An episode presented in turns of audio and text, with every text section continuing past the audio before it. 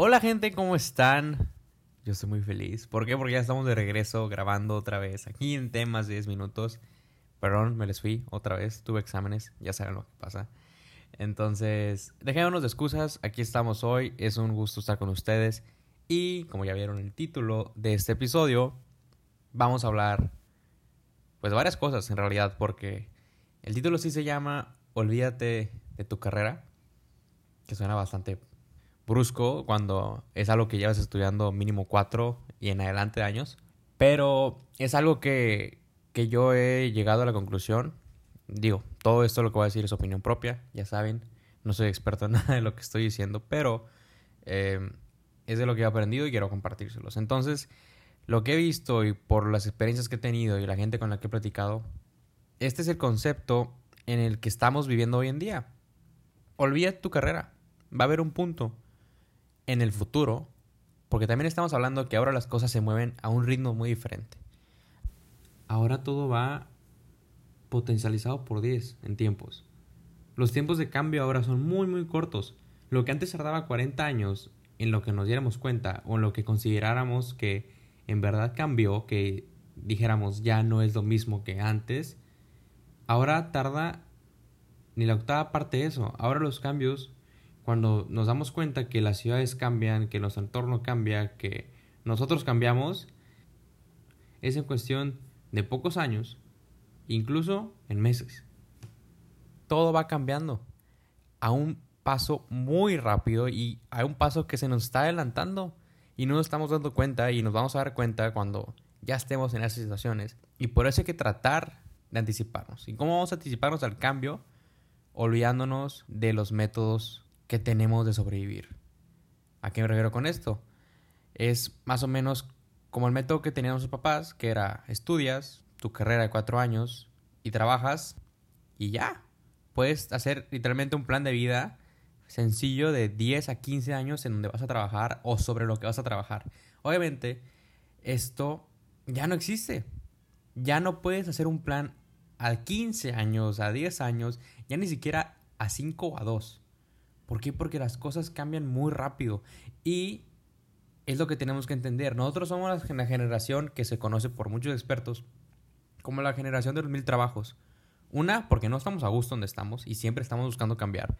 Y otra es porque los trabajos ya no son permanentes. Ya no es normal, ya no va a ser normal que vaya gente con 40 años de antigüedad en una empresa. Eso se va a extinguir las empresas y de hecho los puestos ya no están diseñados para ahorrar tanto tiempo.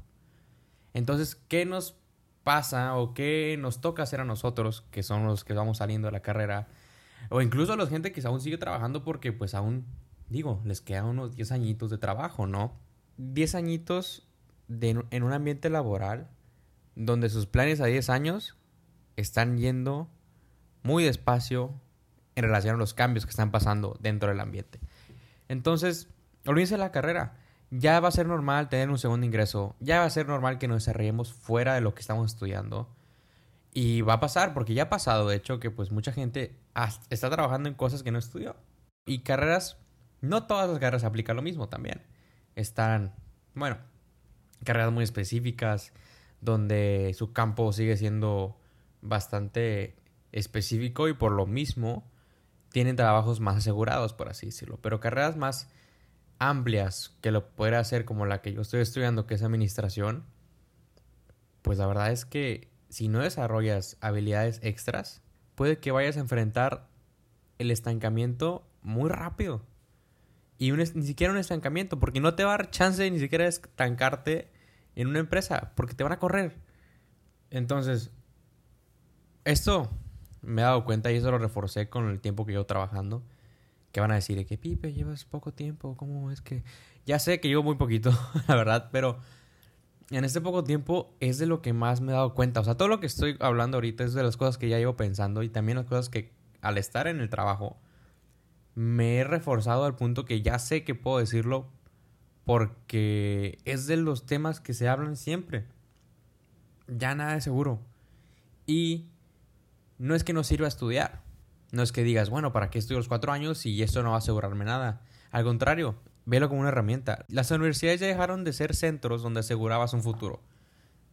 Más bien véanlos como centros de relaciones y de herramientas donde vas a agarrar recursos para tú hacer lo que más puedas después de que salgas, ¿no? Entonces, desde que pisa la universidad, hay un concepto que a mí siempre me ha gustado y que lo he aplicado toda mi carrera y que me ha funcionado, que es ya desde que estás en la universidad, no te consideres universitario. Considérate como un próximo profesionista, como un próximo profesional, no un estudiante. Porque aparte, la gente y los maestros tienden mucho de tratarte como estudiante hasta que ya sales de la carrera. Y es cuando a la gente que ya está en últimos años, mm, yo creo que van a coincidir conmigo, que es cuando te das cuenta que, oye, güey, ya, ya no soy un niño. Ya estoy a tres pasos, dos, de ya dejar de ser estudiante y a ver cómo chingados lo voy a hacer para sobrevivir, ¿no? Entonces, hay algo que, que he visto también, que en, las universidades te siguen tratando como niño. Porque sí, o sea, entras de 18, 19, pero ya no estás estudiando para ser niño, ya estás estudiando para ser un profesional, entonces debes ser tratado como un profesional desde el inicio y tener esa mentalidad de que esto lo estás estudiando porque vas a salir, no lo estás estudiando porque sigue. Y también darte, darte cuenta que estás estudiando, pero no te aseguran nada. Creo que, creo que esta idea ya sabemos. Ya tenemos varios años en que nos hemos dado cuenta que las carreras no aseguran ni madres. Y suele ser feo porque se gasta mucho cuando se hace una escuela privada. Es un dineral. Este. Aunque tengas beca o no. Y todo lo demás, ¿no? O sea, y en un país como México dices, bueno, pues ¿qué hago, no? Si salgo a chambear sin carrera, está imposible que la vaya a hacer, ¿no? Porque no te contratan, no hay experiencia, mil cosas, ¿no? Y hay otros topes que ya tocaremos en otros episodios, así gustan, pero la verdad es que no te puedes quedar ya con la universidad. Hay que dar ese brinco, tienes que desarrollar habilidades blandas, tienes que aprender a hablar en público, tienes que aprender a hacer mil y un cosas más de las que estás viendo en la carrera. Que hay talleres, que hay programas, hay todo. De hecho, sí, hay oportunidades dentro de la universidad. Aprovecha lo que te da la universidad. Y si no te da mucho, busca en otra parte. Porque, digamos lo que la universidad vas a jalar todo lo que puedas, absorbe todo lo que puedas pero no tengas ese conformismo de que es lo que hay. Porque si te quedas con lo que hay, a salir de la carrera, vas a ir a una velocidad más baja de lo que se está moviendo el mundo. Y pues eso no te va a permitir avanzar. Pero bueno, son recomendaciones. No nos preocupemos tanto para todo el tiempo, pero, pero sí. La verdad es que las cosas están cambiando. Hay que anticipar los cambios no sabemos qué vaya a venir en un futuro.